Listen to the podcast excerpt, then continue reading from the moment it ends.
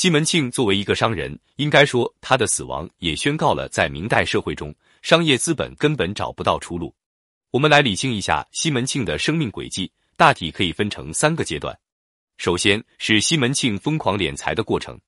西门庆最早是继承父亲的事业开生药铺的，同时又做着拐卖人口的不耻勾当。就是这样的一个小混混，没读过什么书，整天在街市上游荡。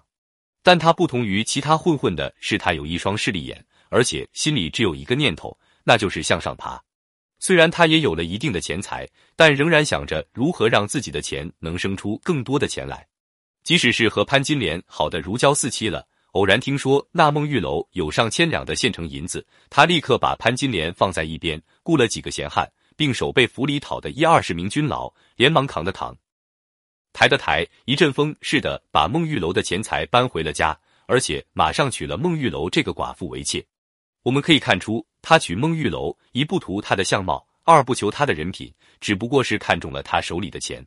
这个色欲滔天的人，实际上还穿着一件贪婪的外衣。他色迷迷看向女子的眼睛，虽然睁得溜圆，那眼人却已经变成方的了，就和从前没有什么区别了。当他在孟玉楼这样的女子身上尝到了财色兼收的甜头之后，自然会在这条道路上继续走下去。一个家产比孟玉楼多的女子进入了西门庆的视线，她就是李瓶儿。虽然此时她还是西门庆兄弟花子虚的妻子。但利欲熏心的西门庆早已将朋友妻不可欺的道义放在一边，甚至还怂恿花子虚在外面嫖娼过夜，而他趁机在花家和李瓶偷情。当花子虚入狱时，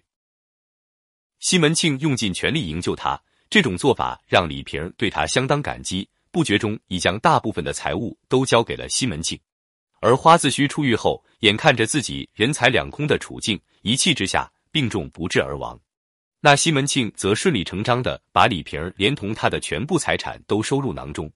西门庆甚至奢侈的用二百五十两银子买下了坟场隔壁赵寡妇的院子，要开合为一处，里面盖了三间卷棚、三间厅房、叠山子花园、松墙、槐树棚、景亭、射箭厅、大场，以此作为自己与妻妾们上坟时游玩的地方。而他更是听从了李瓶的建议，把花子虚的家也买过来，打通之后，两家合成一家。然后再在前面起盖山子卷棚、花园耍子去处，还盖三间玩花楼。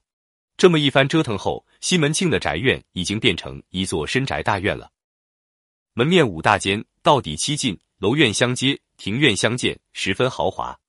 自此，西门庆又兼得了两三场横财，家产盈盛，外庄内宅焕然一新，米麦公仓，骡马成群，奴仆成行，一跃而成为清河县的首富。其次是他在官场的收获。西门庆本来与太尉杨戬的管家陈洪结成了儿女亲家，此时却传来了杨戬倒台的消息，他连忙四处寻找新的靠山。